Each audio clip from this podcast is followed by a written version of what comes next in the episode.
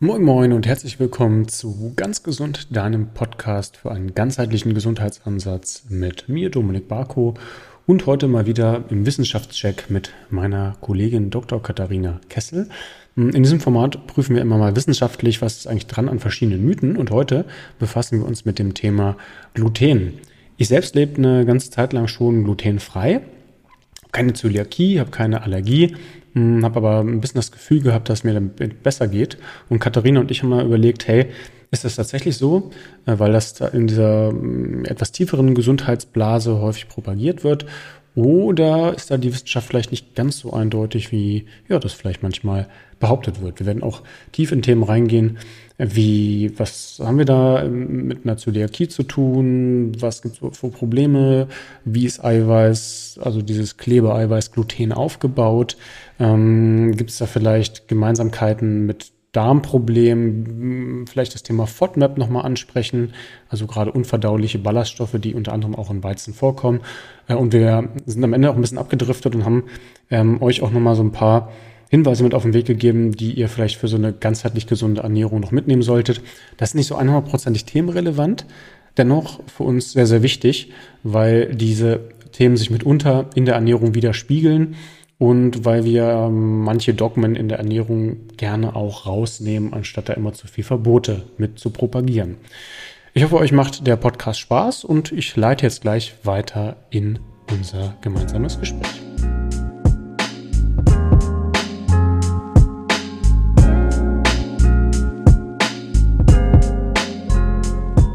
Moin Katharina, grüß dich und schön, dass du heute mal wieder hier bist. Hallo, ja, ich freue mich auch.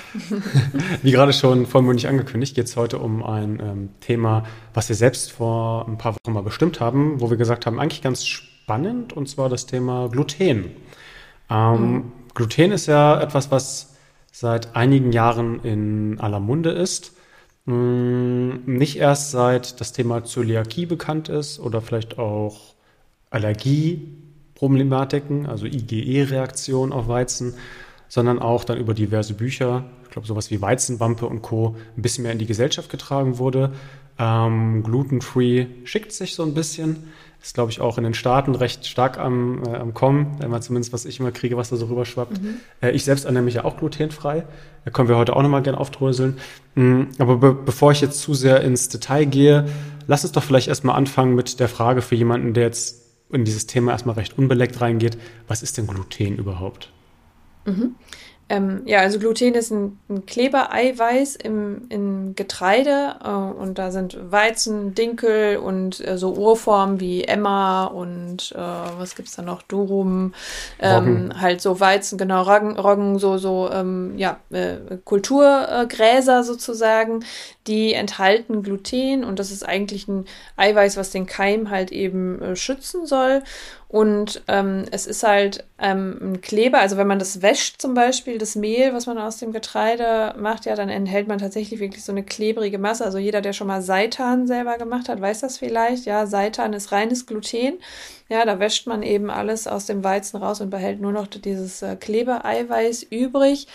Mm, und das ähm, Besondere daran ist halt, dass das Gluten in Teilen für uns Menschen eben unverdaulich ist. Ja, also es ist ein Protein, aber es ist in Teilen eben unverdaulich für uns Menschen. Okay. Ähm, wenn wir jetzt davon sprechen, Protein, dann denken viele so an, okay, das ist ein, der kleinste Bestandteil, aber letzten Endes ist Gluten ja eine Art ähm, Proteingemisch oder Aminosäuregemisch. Mhm. Mhm. Ähm, ja, kennt genau. man da die genaue Zusammensetzung oder? Ja, genau, die ist auch untersucht und was mich auch echt überrascht hat, ist, dass es hatte auch einen total hohen Leucin- und Isoleucin-Gehalt und Valin-Gehalt. Das sind so die Branch-Chain Amino Acid, also BCAAs. Ne, wer jetzt im Kraftsport unterwegs ist oder so, der, der kennt die äh, auch. Ja, und Leucin ist eben auch zum Beispiel die Aminosäure, die für den Muskelaufbau total essentiell ist oder die essentielle Aminosäure für den Muskelaufbau. Und da haben wir tatsächlich in 100 Gramm Gluten hätten, haben wir fast 200 äh, Prozent des Tagesbedarfs an diesen äh, Aminosäuren zum Beispiel enthalten. Jetzt ist natürlich nicht, wenn wir äh, Weizen essen, ist nicht 100 Prozent Gluten, sondern 10 Prozent Gluten, aber auch dann, ne, also wir haben 80 Prozent Protein im Glutenanteil. Das heißt, wenn ich 100 Gramm Nudeln esse, dann esse ich mindestens 8 Gramm Protein. Ja, mhm. also reines äh, Glutenprotein. Jetzt sind Teile davon natürlich äh, unverdaulich, aber eben der Teil, der verdaulich ist, enthält halt eben diese wertvollen ähm, Aminosäuren, die eben für den Erhalt unserer Muskulatur, und da sprechen wir jetzt gar nicht von irgendwelchem Muskelaufbau und Bodybuilder-Themen, sondern einfach wirklich für den Erhalt unserer Muskulatur eben auch total wichtig sind. Äh, ist interessant. Äh, jemand, der das bei YouTube sieht, der sieht auch, ich schiel immer ein bisschen links auf meinen Monitor, weil du dankenswerterweise auch nochmal so eine Zusammensetzung des, ähm, des Proteins äh, ja. mitgeliefert hast. Das äh, ist für uns, uns Nerds immer ganz interessant. Unter anderem sehe ich da halt auch äh, jede Menge Tryptophan. Das ist auch immer interessant, mhm.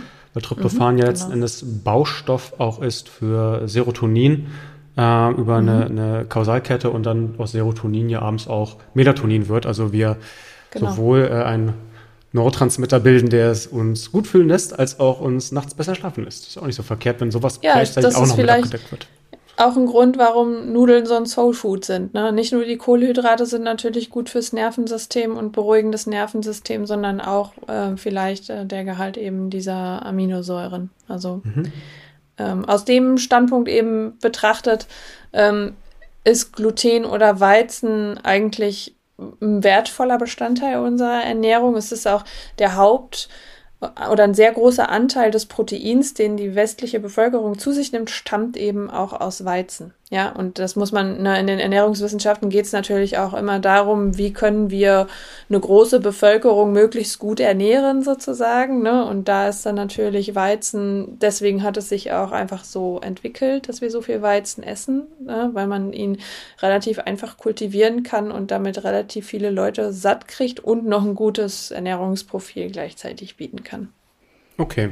Also das Gluten an sich als Proteingemisch klingt jetzt erstmal nicht bedrohlich, sondern ganz im Gegenteil, klingt jetzt erstmal eigentlich sehr, sehr positiv für den Körper. Ähm, mhm. Da würde ich vielleicht ähm, nochmal ansetzen in das, was ich mhm. gerade vor ein paar Minuten gesagt habe, dass man jetzt erstmal überlegen kann, wo entstehen denn potenziell Probleme bei, bei Gluten.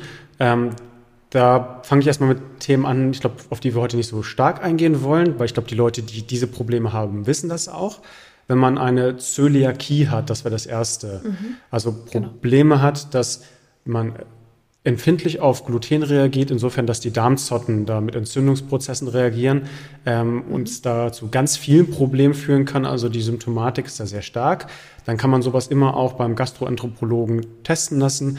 Ich weiß, dass es auf jeden Fall mit einer ähm, Darmspiegelung funktioniert. Ich glaube, es gibt inzwischen auch etwas, etwas vorgelagerte Prozesse, bin ich mir nicht mehr ganz so sicher.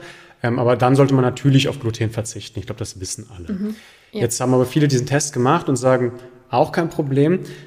Ich weiß aber, dass ich darauf reagiere. Dann könnte man in zweiter Instanz, zumindest für mein Dafürbefinden, mhm. mal hinterfragen, ob ich eine IgE-Reaktion habe. Also mhm. tatsächlich eine, eine Allergie, genauso wie ich eine Allergie haben kann auf Erdnüsse, auf Haselnüsse, äh, auf jegliche Art von Lebensmitteln, ähnlich wie wenn ich jetzt eine Art Heuschnupfen habe, in Anführungsstrichen, also auch wenn ich auf Pollen und Co. reagiere. Mhm. Ja, das wäre so eine Art mhm. Sofortreaktion. Und dann gibt es ja aber irgendwie noch, ne, wenn man dies beides ausschließen kann, so eine Art dritte Gruppe, die sagen, okay, wenn ich das esse, habe ich das Gefühl, oder zumindest wenn ich sehr glutenreich esse, habe ich jetzt erstmal zumindest das Gefühl, dass mir das nicht so richtig gut bekommt. Oder ich habe halt generell Verdauungsprobleme, Darmprobleme. Ähm, ich glaube, viele sagen einfach immer Magenprobleme, wo ich glaube, dass im allerwenigsten ja. Fällen tatsächlich der Magen ist. Aber ich sage mal Probleme in diesem, in diesem Verdauungsapparat. Mhm. Ähm, und da würde ich gerne mal den Staffelstab an dich weitergeben. Womit meinst du, könnte das zu tun haben? Mhm. Also, ähm, was vielleicht noch wichtig ist, also Zöliakie hat eine Prävalenz von 1%, das heißt, es kommt sehr selten vor. Ja, einer von 100 Menschen äh, hat eine, tatsächlich eine Zöliakie. Ähm, das ist gut, dass es mehr sensibilisiert ist, dass, sage ich mal, Menschen mit Zöliakie mittlerweile auch im normalen Supermarkt zum Beispiel ja auch äh, Sachen finden, ne, die sie dort äh, kaufen können. Die können ja auch zum Beispiel Spuren von Gluten dürfen da gar nicht enthalten bleiben, ne, äh, enthalten sein. Also die können zum Beispiel nicht ein einen Teig essen, der zwar glutenfrei ist, aber in einer Backstube zubereitet wurde, in der auch glutenhaltige Getreide ähm, ähm, zubereitet werden. Oder zum Beispiel steht auf Gluten, auf Weizen, äh, auf äh, Hafer, Entschuldigung, steht glutenfrei, obwohl Hafer ist immer glutenfrei, aber glutenfreier Hafer bedeutet halt wirklich, dass der im ganzen Verarbeitungsprozess frei vom glutenhaltigen ähm, Getreide ist, auch im Anbau, also der darf dann auch nur auf Feldern angebaut angebaut werden, wo nicht mal irgendwie so drei Weizenhalme vielleicht dazwischen wachsen können. Ja, also da muss man äh, wirklich total aufpassen. Das heißt, die können nicht mal Spuren von Gluten vertragen. Das würde sofort wieder diese, diese Darmentzündung eben ähm, provozieren.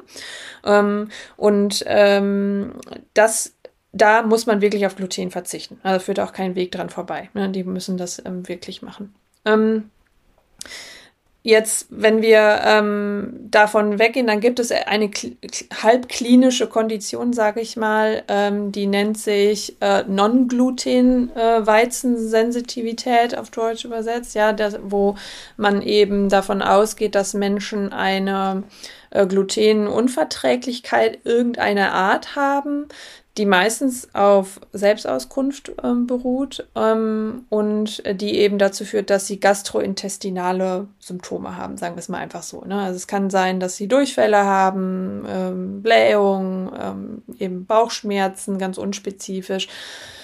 Und da zeigen aber die Studien, dass man, wenn man das challenge, also wenn man dann quasi dann die Immunzellen von denen entnimmt, von diesen äh, Leuten, die das behaupten, und die dann wirklich mit Gluten in der Kulturschale zusammenbringt, um, um das zu untersuchen, dann passiert ja gar nichts. Ja, also mhm. das heißt, oder bei in ganz wenigen Fällen, das hat man also unter zehn Prozent der Leute, die mit Selbstauskunft sagen, ich vertrage kein Gluten, ähm, also weniger als 10% vertragen dann tatsächlich kein Gluten. Die meisten ähm, haben, hat das eigentlich keine Bewandtnis. Und ähm, das ist dann öfter darauf zurückzuführen, dass man zum Beispiel in dem, was man isst, viele FODMAPs hat. Ja, das sind quasi auch ähm, einfach im weitesten Sinne Zuckerketten, die sich eben in diesen Lebensmitteln befinden, die eigentlich, ähm, die vom Menschen nicht verwertet werden können, die aber zum Beispiel in Verarbeitungsprozessen wie durch Keimung oder Fermentation eben vorverdaut werden können sozusagen und dann eben für uns trotzdem verdaulich sind. Das ist aber in den industriellen Herstellungen von Getreideprodukten halt oft einfach nicht mehr gegeben. Es wird einfach nicht mehr gemacht. Und dann haben wir eben diese FODMAPs. Das heißt, wir haben so ein bisschen dieses Gluten- und FODMAP in, in der Ernährung, auf das die Menschen ähm, reagieren. Und da ähm, kann man eigentlich sehen, oder da wurden Versuche gemacht, dass man, wenn man auf beides verzichtet, also kein Gluten, keine FODMAPs in der Ernährung für sechs Wochen, was ist die gängig, gängige Vorgehensweise auch ist tatsächlich bei diesem, bei diesem Verdacht. Ähm, und wenn man dann weiterhin auf FODMAPs verzichtet, aber glutenhaltige Produkte wieder, ähm, ähm, wieder einführt, dann gibt es keine neuen Symptome.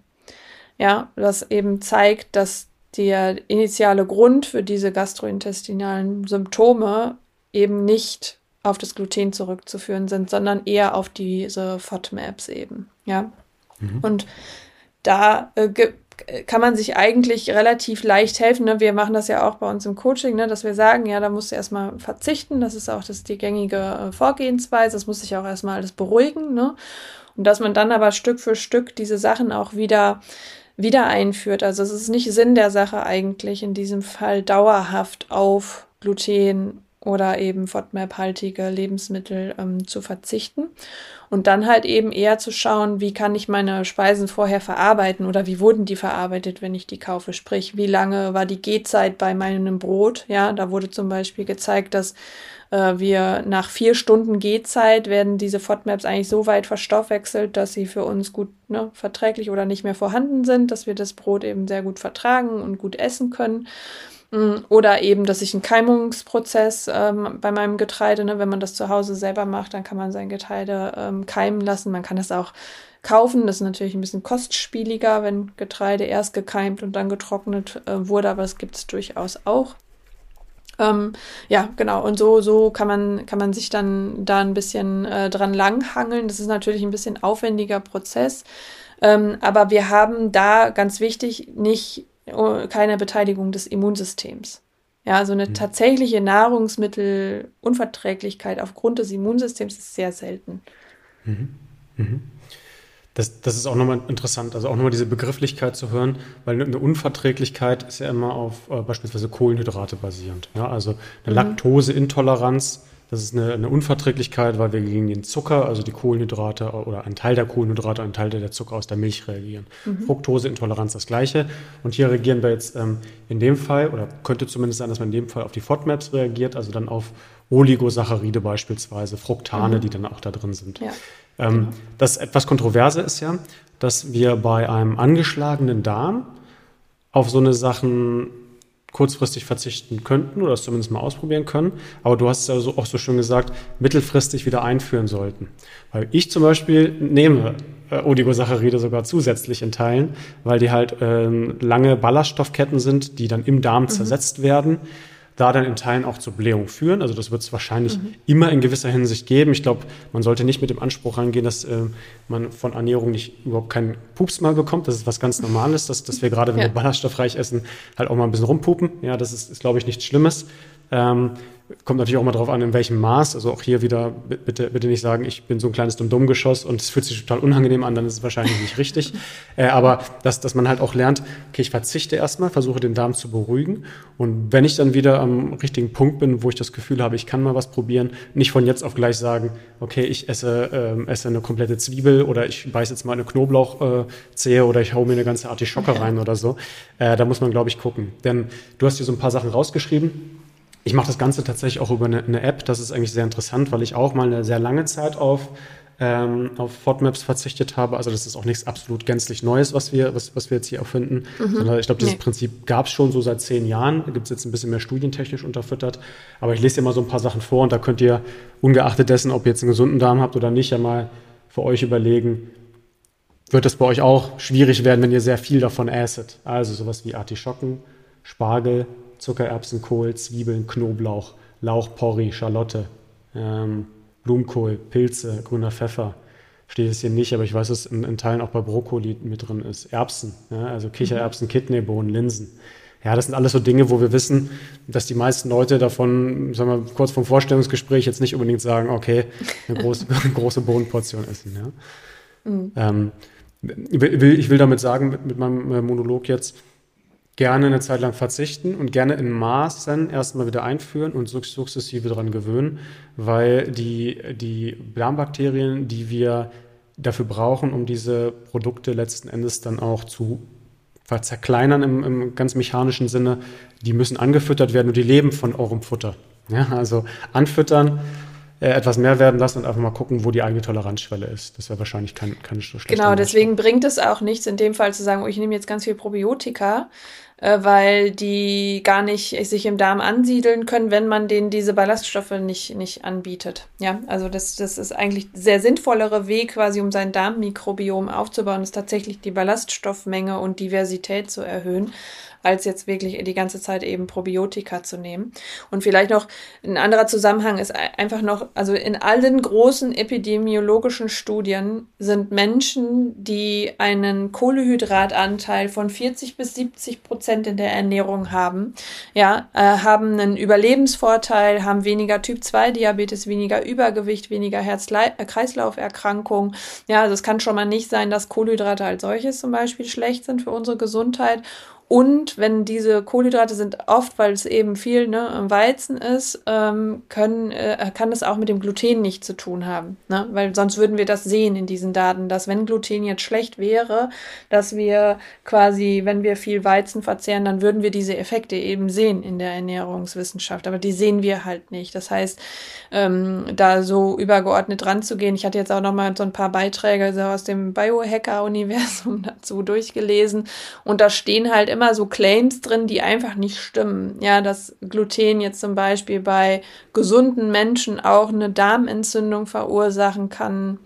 Ja, oder eben dann eine Autoimmunerkrankung verursacht oder irgendwie, ne? Also das muss man ganz klar betonen, dass so Sachen wie Zöliakie und auch eine Laktoseintoleranz tatsächlich auf einen genetischen genetische Besonderheit beruhen, die es einfach demjenigen dann unmöglich machen, diesen einen Zucker zu verstoffwechseln. Und das ist nichts, was der erworben hat, weil der zu viel Laktose oder zu viel Gluten zu sich genommen hat. Ja, es ist einfach schon per se in der Genetik so angelegt. Deswegen wird das nicht verursacht, sondern es ist einfach schon da und dann muss man auch verzichten. Aber eben die, die, diese, diese Claims dahinter und, und, ne, und auch wenn wir auf dieses ganze Gemüse, was du jetzt eben gerade vorgelesen hast, ne, das ist ja auch Gemüse, was unheimlich viele Ballaststoffe enthält, was eben gerade bestimmte Bakterienstämme äh, immer auch anfüttert. Und auch da wissen wir, Menschen, die mehr Obst und Gemüse essen, sind gesünder. Das heißt, es kann schon mal nicht sein, dass diese Gemüsesorten an sich einen schlechten Effekt haben. Ja, das ist bei den allermeisten Menschen halt einfach ein temporärer Effekt. Und meine Vermutung jetzt aus Erfahrung mit Coaching äh, ist äh, und, und Gesundheitsberatung und auch Klinik ähm, ist, dass allermeistens die Ernährung nie, gar nicht unbedingt die Baustelle ist, die die Menschen dann ja. haben. Amen. Amen. Genau. Weil, weil, weil letzt, letzten Endes ja, wenn, wenn wir jetzt die eingangs besprochene Thematik mit Zöliakie und äh, einer, einer tatsächlichen ähm, Allergie ausschließen können, wir doch immer wieder auf dieses Thema Darm zurückkommen und der Darm natürlich über die Ernährung wahrscheinlich einen der wichtigsten Hebel hat, aber dennoch auch sehr stresssensitiv ist.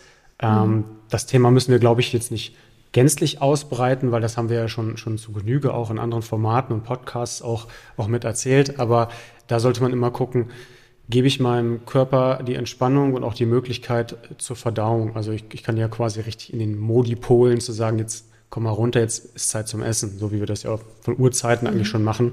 Ja, und ohne jetzt zu sehr, wie gesagt, ins Detail zu gehen, aber zwischendurch mal zwischen Tür und Angel sich was reinzuhauen oder in der Mittagspause im Stress vor der Tastatur mit äh, einem Auge auf dem Bildschirm, das andere auf dem Handy was zu essen.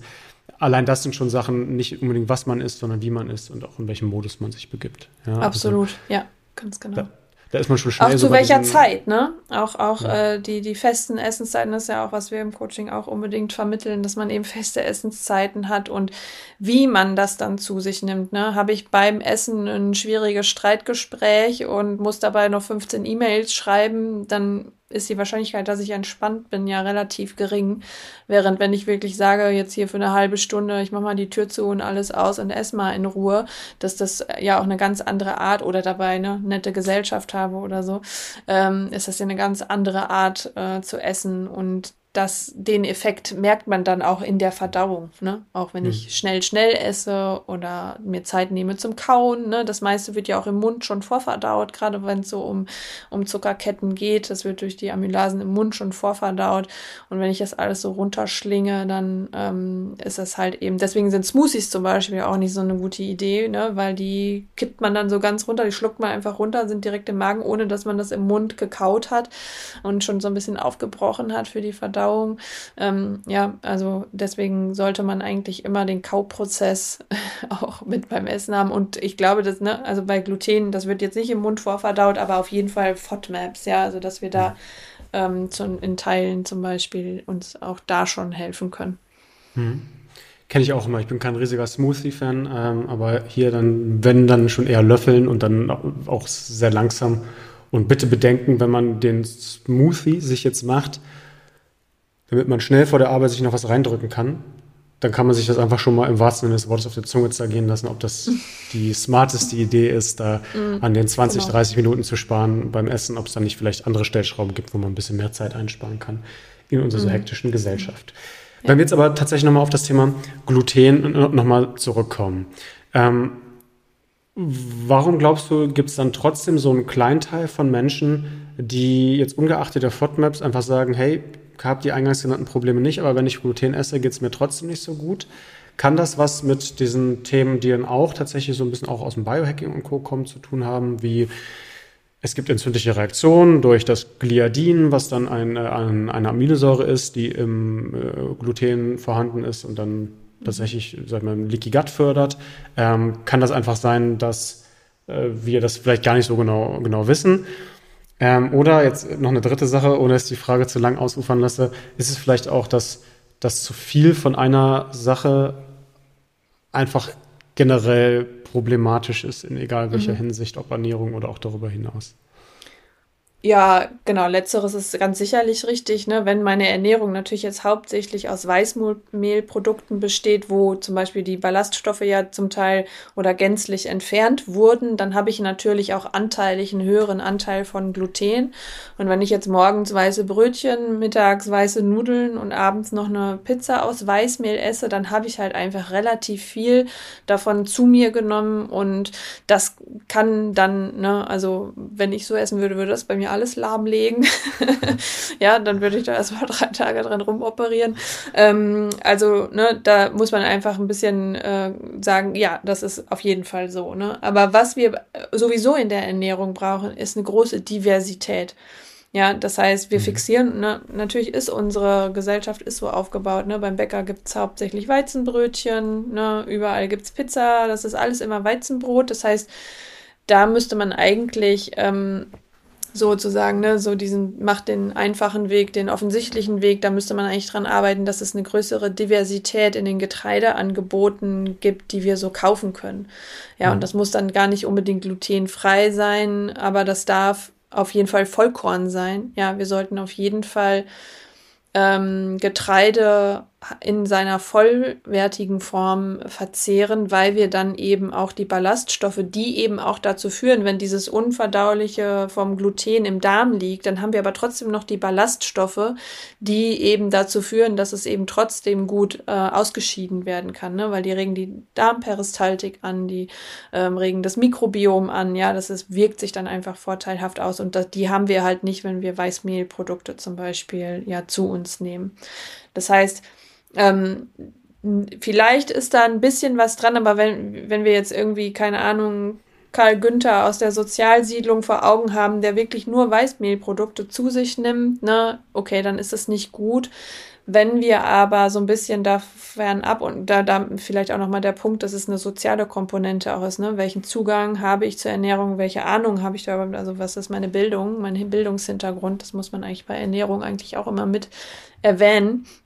Mhm. Aber wenn wir dann da von ähm, so ein bisschen weggehen und gucken, wie, wie divers ist unsere Ernährung, was auch die Getreideprodukte eben angeht. Ne? Also wir haben ja auch da oft so ein Missverständnis, habe ich ja eben schon mal erzählt. Ne? Wenn du beim Bäcker stehst, dann sagt eine Frau, nee, ich esse kein Gluten, ich hätte gern Dinkelbrot.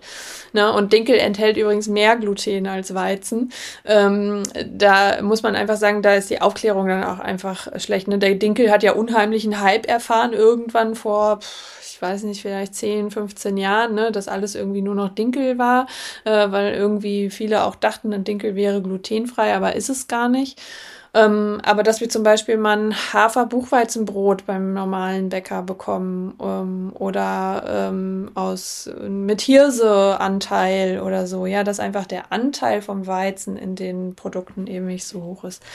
Und ähm, klinisch gesehen muss man sagen, da ist nicht so viel tatsächlich dran an diesem Biohacker-Narrativ. Ja, wir haben zwar eine, eine Kondition, die nennt sich Reizdarmsyndrom oder Irritable Bowel Syndrome, wo es scheinbar so ist, ähm, und das zeigen so die Daten, dass, dass diese Menschen davon profitieren, sich glutenfrei zu ernähren. Aber da muss man sagen, die haben sowieso eine, eine entzündliche, eine, ein entzündliches Milieu im Darm und müssen sich da sehr vorsichtig ernähren, sage ich mal jetzt einfach so, können oft mit Ballaststoffen nicht so viel anfangen, wobei auch da die Untersuchungen zeigen, dass eher das Mikrobiom der Grund ist. Ne? Also wir haben ein wenig diverses äh, Mikrobiom im, im Reizdarmsyndrom häufiger, so dass wir auch hier tatsächlich ähm, auch Leute aufbauen können, die ein Reizdarmsyndrom können, dass sie mehr Ballaststoffe vertragen können. Ja, und mhm. da ist auch das Thema Stressmanagement vielleicht nochmal ähm, ein großes Thema. Aber ähm, es ist nicht so, dass das Gluten als solches jetzt diese Kondition des Reizdarms verursacht. Ja, die reagieren einfach da nur drauf und wie gesagt, da muss man dann sagen, ein Verzicht äh, lohnt sich dann öfter mal oder man sagt einfach, ne, ich esse ganz wenig ab und zu mal, so dann vertrage ich das. Mm, und was, was man in dem Zusammenhang vielleicht auch nochmal sagen muss, dass viele von den Leuten mit Reizdarmsyndrom dann leider, muss man sagen, zu einer sehr fleischlastigen ähm, Ernährung wechseln. Ähm, und diese Leute haben sowieso eine erhöhte Darmkrebsneigung oder eine, eine, eine Neigung, noch zusätzliche Darmerkrankungen wie äh, Morbus Crohn oder sowas zu entwickeln, was aber dann durch diesen Fleischkonsum einfach nochmal ähm, tatsächlich eher gefördert wird. Und da ist immer die Frage, ne, wenn ich auf Kohlehydrate und jetzt Gluten steht dann für viele einfach auch oft auf, für Kohlehydrate. Ja, viele sagen, ich esse jetzt glutenfrei und meinen aber eigentlich, dass sie jetzt Low Carb essen. Und das Problem dahinter ist immer, mit was ersetze ich das? Mhm. Ja, und wenn ich dann wechsle ne, äh, und ersetze das eben durch viele tierische Produkte, dann habe ich hinsichtlich meines Erkrankungsrisikos, also All Cause, egal welche Erkrankung, also Herz-Kreislauf, Typ 2 Diabetes, Neurodegenerativ sind die, die großen Gruppen, ein erhöhtes Risiko. Ja, Während, ne, wir haben ja auch schon bei den Fetten davon gesprochen, wenn, während wenn ich Kohlenhydrate eher durch ne, Omega-3-Fettsäuren auf verschiedene Art ersetze, habe ich einen positiveren Effekt. Aber wie gesagt, wenn ich eine kohlenhydratreiche Ernährung zwischen 40 und 70 Prozent Kohlenhydraten habe, die eben auch glutenhaltig sind, habe ich einen positiven Effekt auf die Gesundheit, wenn ich das von der Epidemiologie von, von oben sozusagen betrachte. Das mhm. muss man immer ein bisschen gucken. Ne? Das hat natürlich für den Einzelnen oft, ne? das ist auch immer das, was ich sage, Wissenschaft ist eigentlich für den Einzelnen völlig redundant, weil das sagt ihm überhaupt nicht, was jetzt für den Einzelnen richtig ist. Ne? Wenn ich jetzt hier mit der Epidemiologie komme und äh, äh, dann kann das aber trotzdem sein, dass es individuell natürlich sehr unterschiedlich ist oder man das individuell behandeln muss. Aber diese diese Ursache-Wirkung, dieses Prinzip, äh, ne, diese Kausalität Gluten verursacht Entzündung im Darm, die konnte ich jetzt so nicht, kann ich jetzt nicht bestätigen. Okay. Das ist auch für mich tatsächlich interessant, weil äh, ich mich hier selbst glutenfrei im Wesentlichen ernähre, also jetzt nicht ganz stringent, wenn da mal irgendwo ein Bier dazwischen flutscht oder äh, mal ein bisschen was dabei ist, dann, dann finde ich es nicht so schlimm. Ich habe das aber schon probiert, ähm, weil es für mich manchmal auch, äh, auch wenn ich kein schwarz-weiß denkender Mensch bin, etwas einfacher ist zu sagen, oder am Anfang etwas einfacher war zu sagen, wenn ich jetzt auf Gluten sukzessive verzichte, dann probiere ich das gleich mal auszuprobieren, dass mir alles kappe. Ja? Das heißt jetzt nicht, dass das für alle, für alle sinnvoll ist. Äh, ich werde tatsächlich auch mal wieder ein bisschen ausprobieren, mal eine Woche mal wieder ein bisschen mehr Gluten zu essen, jetzt nicht von jetzt auf gleich umzusteigen. Aber eine Sache würde ich da, würde ich da tatsächlich gern mitgeben, weil da teile ich die Meinung von dir. Ähm, es ist schon sehr, sehr inflationär vorhanden in unserer Ernährung, Gluten, glaube ich. Ähm, ähnlich wie, wie in Teilen Milchprodukte, weil ich schon gemerkt habe, ich verzichte auf Milchprodukte und auf Gluten, dass man schon häufig konfrontiert ist mit der Frage von jemand extern, was soll ich denn überhaupt noch essen? Und, ja. und allein das zeigt ja schon, wenn, wenn, man, wenn man auf zwei Lebensmittel oder Lebensmittelgruppen, nennen wir es vielleicht mal eher, verzichten muss, bei Tausenden und Abertausenden Lebensmitteln, bei einer Lebensmittelvielfalt, die wir in Deutschland haben, die wir so noch nie gehabt haben. Unsere Großeltern mhm. hätten keine Ahnung wahrscheinlich oder meine Oma hätte nie gewusst in meinem Alter, was eine Avocado ist, was eine Sternfrucht mhm. ist was, was Chiasamen sind und so weiter. Da könnte ich eine ganz lange Liste machen, mhm. dass, dass man da halt dann tatsächlich noch sagt, was soll ich denn noch essen? Das zeigt auch irgendwie ja schon, zumindest für mein Dafürbefinden, dass wir uns schon sehr auf ein paar wenige Lebensmittel versteift haben, äh, die dann mitunter ja dann auch äh, implizieren, dass Weizen dann doch eher in einer fettigen Pizza drin ist, in, mm. sag ich mhm. mal, einer, einer, einer, schnellen Tütensuppe, die ich vielleicht irgendwo habe, oder halt, ja, die ähm, oftmals vielleicht auch nochmal gezuckerten und nicht so ganz gut durchdachten Schnellaufbackbrötchen vom, vom Bäcker ja, oder im Kuchen und Co. Mhm. Und deswegen glaube glaub ich, wenn so das Fazit wäre wär für mich, korrigiere mich da gerne, wenn, wenn, wenn ich da falsch liege, ähm, Gluten essen mit Bedacht macht schon Sinn. Vielleicht auch mal gucken, wenn ich ein viel Glutenesser bin, jetzt zumindest aus der, aus der Perspektive, die wir jetzt gerade geschildert haben, mal zu gucken, gibt es da nicht Alternativen, die man auch mal reinschmeißen könnte, allein nur um das Mikrobiom zu diversifizieren, um mhm. vielleicht auch für sich selbst, man muss Absolut. ja mal gar nicht aus diesem gesundheitlichen Aspekt kommen, aber vielleicht auch um für sich selbst mal interessante neue Dinge auszuprobieren, die vielleicht ja. dann auch mal außerhalb der Komfortzone liegen und dann zu merken, hey, das schmeckt auch, weil ich ernähre mich, wie gesagt, seit zwei Jahren glutenfrei und ich äh, ernähre mich nicht schlecht. Also es macht schon echt Spaß, so was ich esse, das schmeckt mir halt auch mhm. immer. Ähm, und es öffnet auch hier und da mal andere Welten. Ja, ja ähm, absolut. Ich glaube, das, das, das ist einfach, die, die, meisten, die meisten Leute sehen halt, ne, das ist so wie zum Beispiel, wenn man mal sagt, ja, überdenk doch mal ein bisschen deinen äh, Fleischkonsum, dann gucken die auf ihren Teller und sehen statt Schnitzel, Pommes und Salatbeilage halt nur noch Pommes und Salatbeilage. Und so, das ist deren, deren Herangehensweise. Aber ich, ich muss auch sagen, äh, mein Mann und ich, wir haben uns ungefähr vor 15 Jahren äh, mehr oder weniger für einen vegetarischen äh, Lebensstil ähm, entschieden und seitdem ist unsere Kulinarik so divers und reich geworden, muss ich sagen, ja, dass wir wirklich so viel verschiedene Sachen essen. Und ich mache das zum Beispiel auch so, dass ich ganz oft, also ich habe gar nicht mehr so diese Idee von äh, Kartoffeln mit Soße, Stück Fleisch, so, ne, mhm. sondern einfach so, äh, ich esse ganz viel Bohnen zum Beispiel und Linsen und Kichererbsen anstelle dessen, wo ich früher vielleicht Nudeln gemacht hätte oder so, ja, und das ist ja genauso schnell, also das kann man ja alles wirklich auch vorbereitet schon kaufen, das ist ja genauso schnell zubereitet und schmackhafter und auch wenn man dann, ne, das langsam löffelweise integriert hat, auch finde ich verträglicher, ja, wenn man das Darmmikrobiom dann aufgebaut aufgebaut hat. Also dieses Restriktions-Mindset ähm, dahingehend äh, ist, ist unbegründet, muss ich sagen. Ja, also es gibt wirklich äh, tausend und eine, so wie du es gesagt hast, Möglichkeiten, Gluten zu ersetzen. Man muss sich halt erstmal ein bisschen damit beschäftigen. Das stimmt. Ja, man muss erstmal gucken. Ich sag mal so glutenfreie Mehle, die sind beim Backen ein bisschen anders. Ne? Die sind, die, die werden nicht so ganz so fluffig, machen nicht so große Blasen und irgendwie so. Ne? Das ist ein bisschen ein anderes sag ich mal, ein anderes Kaugefühl. Ähm, was man nicht machen sollte, ist, dass man auf so glutenfreie Backmischungen ähm, äh, zurückgreift, die jetzt zum Beispiel, die haben einfach einen super hohen Stärkeanteil. Und da muss ich zum Beispiel für mich sagen, es ist vollkommen unverdaulich. so, das liegt mir dann wie so ein Glotz im Magen. Da kann ich jetzt so gar nicht mit, ne? Wenn das so ein große, einfach nur ganz viel Stärke, ein bisschen Flohsamenschalen und keine Ahnung, ganz bisschen Mehl, dann, dann finde ich das nicht gut.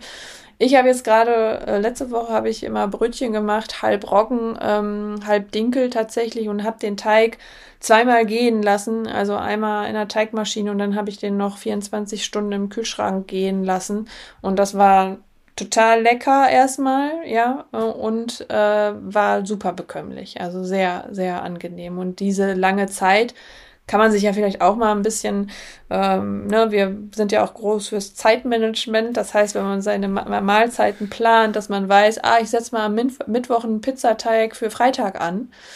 Ähm, ja, dann hat man zum Beispiel Freitag auch nicht mehr das äh, Ding, dass man da irgendwie groß rumbacken muss. Dann holt man den Teig einfach aus dem Kühlschrank und dann hat man eben einen Teig, der schon eben alle FODMAPs Verstoffwechsel hat, ne, der auch eine gute, das, die ganzen guten Hefeprodukte und sowas enthält und hat eben einen bekömmlichen und sehr verträglichen Teig. Und da kann man, wie gesagt, mit allen möglichen Vollkornmehlen arbeiten es wird ja immer so dargestellt, dass glutenfrei backen immer sowas ist. Dann braucht man Xanthan, äh, dann braucht man auf jeden Fall Flohsamenschalen und weiß ich nicht, irgendwelche Bindemittel. Aber da muss ich sagen, meine Erfahrung ist eine ganz andere. Also ich mache zum Beispiel ganz oft auch einfach ein Brot, das halb und halb aus Hafer und Buchweizenmehl besteht und das hält wunderbar zusammen. Also das ja. ist ein super Brot, ja. Und da ähm, da darf man ein bisschen gucken. Einfach, man muss ein bisschen ausprobieren, glaube ich. Man muss sich ein bisschen trauen. Aber ähm, da gibt es wirklich echt richtig viele gute Sachen. Einem auch Spaß machen. Ja? Ich nutze ja tatsächlich äh, ein bisschen aus Faulheit ähm, Fertigbackmischung auch, aber jetzt nicht unbedingt die, die du angesprochen hast. Ich will jetzt keine Marke ja. da in, in Dreck ziehen. Das gibt so eine sehr bekannte glutenfreie Marke. Äh, muss man ein bisschen aufpassen, äh, weil, sag mal, da sind, wenn man die Zutatenliste umdreht, sind irgendwie 30 Zutaten drin. Dann weiß ich auch nicht, ob das so wirklich ja, und dann ist da Bambusfaser, äh, irgendwie, keine Ahnung, tausend Sachen drin, wo ich denke, das will ich doch gar nicht äh, essen unbedingt, auch wenn es vielleicht äh, auch eine Faser oder ein Ballaststoff ist, aber das sind ja Sachen, die sind einfach unverdaulich für uns Menschen. Ja. Unverdaulicher möchte ich auch meinen als Gluten vielleicht sogar in Teilen, ne, also dass wir dann da eher Probleme bekommen. Um, ähm, ich will nochmal einen anderen Punkt ansprechen, was bei dieser ganzen glutenfrei ähm, Strömung immer so mitschwingt. Also ich habe mache ja relativ viel individuelles Coaching und zu mir kommen halt auch viele Frauen vor allem auch und die eben auch schon glutenfrei, vegan, laktosefrei, was nicht alles frei essen Und was da oft dann dahinter steht, das hat man dann relativ schnell eigentlich durch, ist, dass das eigentlich schon eine Essstörung ist. Ja, also dass wir ja so in den 80er, 90er Jahren war es ja einfach schick, gar nichts zu essen, ne? Also einfach total skinny zu sein und nichts zu essen. Und das ist jetzt nicht mehr so in, ja, wir haben ja diese ganze Body Positivity, aber trotzdem wollen die Menschen und vor allem Frauen noch so Kontrolle über ihre Ernährung ausüben, weil das dünn sein wollen, das hat sich nicht verändert. Und es verlagert sich dann so, ne? Auf den äh, Frauenzeitschriften steht halt jetzt nicht mehr äh, dünn in vier Tagen, sondern da steht jetzt so äh, heile deinen Darm äh, oder ne, irgendwie sowas. Aber im Prinzip ist es eine Form von Restriktion, die wir da, die wir da ausüben. Und da muss man sich auch immer fragen, ähm, bei vielen löst das dann tatsächlich eine Angst oder eine Panik aus, wenn man einfach mhm. mal sagt, probier's doch bitte mal, iss bitte morgen mal ein Brötchen und sag mir ganz ehrlich, wie es dir geht. Und bei den meisten ist es dann so, dass gar nichts passiert oder die sagen, wie geil, Brötchen mit Butter habe ich mir voll lange irgendwie nicht erlaubt. Und ne, manchmal braucht man das ja irgendwie einfach, ne, dass man einfach mal sagt, ich muss jetzt gerade mal die Seele total baumeln lassen und brauche jetzt gerade mal irgendwie ein Brötchen Butter und Käse. Ne, ist jetzt nichts, was man wirklich jeden Tag und dreimal am Tag essen sollte, aber manchmal braucht man das und die haben aber so eine Angst davor. Das heißt, das ist so eine Reflexion von von, von essgestörtem Verhalten, wenn man sich so an diese, diese, diese Restriktionen so klammert. Ja, und das ist auch etwas, mhm. was ich an dieser Biohacker-Bewegung eben so problematisch finde, dass dort eben für die, diese, oder ich muss ganz ehrlich sagen, mir fällt auf Anhieb kein Account ein, den ich kenne auf Social Media, der nicht Anzeichen von einem essgestörten Verhalten zeigt. Hm. Ja, und das hm. äh, äußert sich dann eben in sowas wie, ich esse jetzt eben äh, nur noch äh, glutenfrei. Und ja, finde ich, find, äh, wenn ich mal einhaken darf, finde ich, finde ich super, super wichtig, auch so dieses, das mal mitzugeben, dass, ähm, haben wir auch schon mehrfach gesagt, aber das kann man, glaube ich, nicht häufig genug sagen, dass man so eine Themen auch etwas verentkomplizieren darf, falls es dieses Wort überhaupt gibt. Ja. Entschuldigt, ansonsten war es eine Wortneuschöpfung. Ähm, einfacher machen. Einfacher machen. ja, genau. Auch, auch, Wörter kann ich ja einfacher machen in der Kommunikation. Ähm, mhm. wir, das machen wir ja tatsächlich auch bei uns im Coaching. Ne, dass, dass wir jetzt sagen, wir, wir, wir geben euch da zwölf, zwölf Stellschrauben mit. Wahrscheinlich sind es im Grunde so noch ein paar mehr, an denen ihr gut drehen könnt, wo wir wissen, dass da, da ist Evidenz hinter, das könnt ihr machen, das ist nicht so mhm. schwierig umsetzbar. Und das nimmt auch diese Komplexität aus dieser Ernährung raus, weil es ist schon, schon sehr auffällig, finde ich auch für mich, dass ähm, mehr vermehrt Frauen ähm, auch zu, zu uns kommen und mhm. da so krass äh, in, in Ernährung sich auskennen und so krass im Detail sich da verlieren ähm, und dann mhm.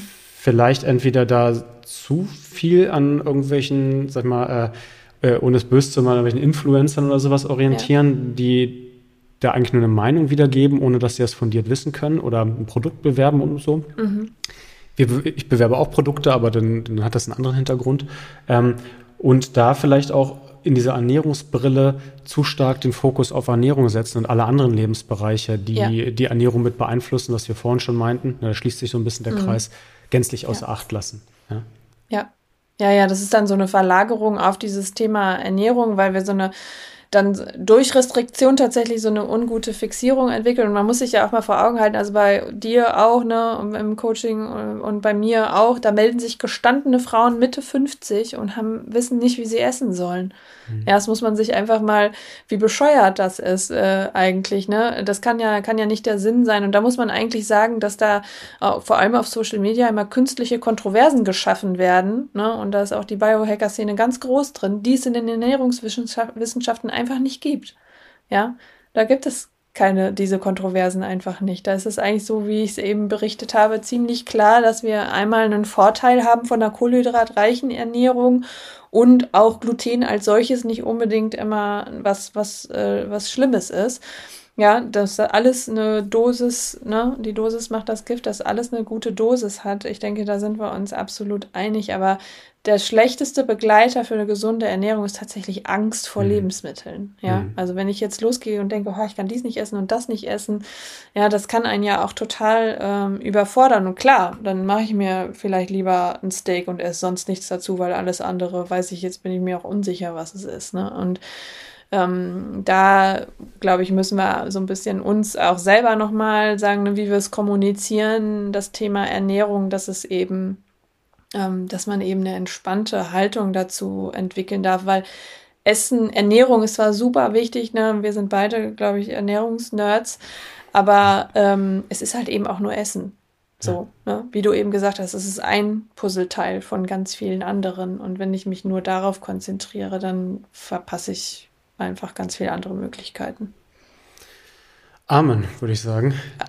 Jetzt, jetzt, sind, wir, sind wir von Gluten auf eine höhere, auf eine höhere Metaebene oder eine tiefere gekommen. Er ist aber trotzdem mhm. immer mal wichtig, weil, weil ich glaube, das ist immer wichtig, das auch noch mal einmal, einmal mit anzusprechen, weil selbst wenn ihr jetzt hier reingekommen seid mit der Intention, ich will jetzt alles über Gluten wissen, da habt ihr, glaube ich, einfach nochmal unsere Meinung und auch die wissenschaftliche Meinung bekommen.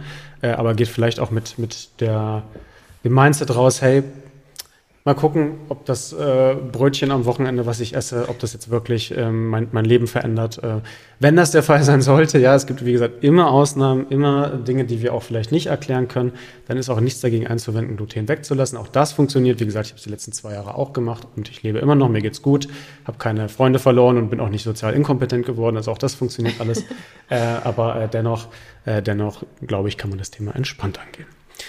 Ja, Katharina. Und, äh, noch Gerne. Vielleicht ich, ganz ich, ich, ich wollte, genau, ich wollte dich fragen, ob du noch was zu ergänzen hast. Das passt ja gut. Ja, weil wir, ne, weil es jetzt vielleicht nicht so ein, so ein Podcast mit Nerd-Faktor geworden ist, dass wir uns auf die einzelnen Bestandteile von Gluten und äh, be beziehen und all solche Sachen. Und ich glaube, genau das ist aber gut daran, weil das ist auch eine ungute Entwicklung.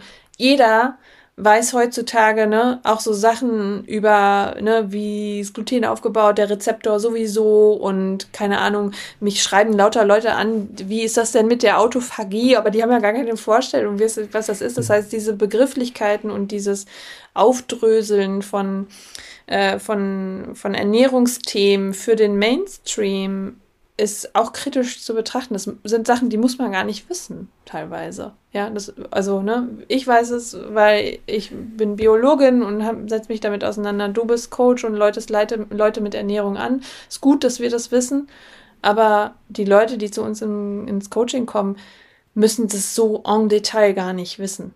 Hm. Das muss man vielleicht nochmal. Man darf da auch einfach, ne, sonst hat man eben dieses Entspannte aus der Ernährung auch ganz schnell weg, weil wenn man nur noch durch den Supermarkt läuft und alle Food Labels immer lesen muss, ähm, ja, dann verschwendet man auch ein bisschen Lebenszeit, muss ich sagen. Das stimmt. Ähm, auch, auch vielleicht nochmal, und das ist vielleicht nochmal ein letzter Satz von mir. Ähm, wir werden wahrscheinlich beim nächsten Mal, Stand jetzt, auch mal über das Thema Antioxidantien sprechen. Und auch hier, weil du gerade meinst, Autophagie und Begrifflichkeiten um sich werfen und sowas. Wir sind ja sehr ähm, äh, skeptisch, sage ich mal. Wir, wir haben ja inzwischen eine andere Meinung, als das in dieser Gesundheitsblase manchmal ist. Aber auch hier Verhältnismäßigkeit bei der Ernährung wichtig. Ja, ähm, vielleicht auch nur mal um anzuteasern, wenn man dann irgendwo hört, ich habe ein Supplement und das ist hoch antiinflammatorisch dann auch ist das erstmal eine Frage, muss das sein? Und zweitens die Frage, was heißt das denn so? Ist das so antiinflammatorisch wie den Apfel, den ich heute Morgen gegessen habe? Oder ein Zehntel davon? Oder hundertmal so viel? Das wird ja oftmals gar nicht mit ins Verhältnis gesetzt. Ähm, mhm. Ich glaube hier, ähm, das werden wir mit Sicherheit beim nächsten Mal, vielleicht um, um ja. euch schon mal so ein bisschen Spannung mitzugeben, mit Sicherheit mal so aufdröseln und euch da vielleicht auch mal eine Idee von geben, was wir davon brauchen und was nicht.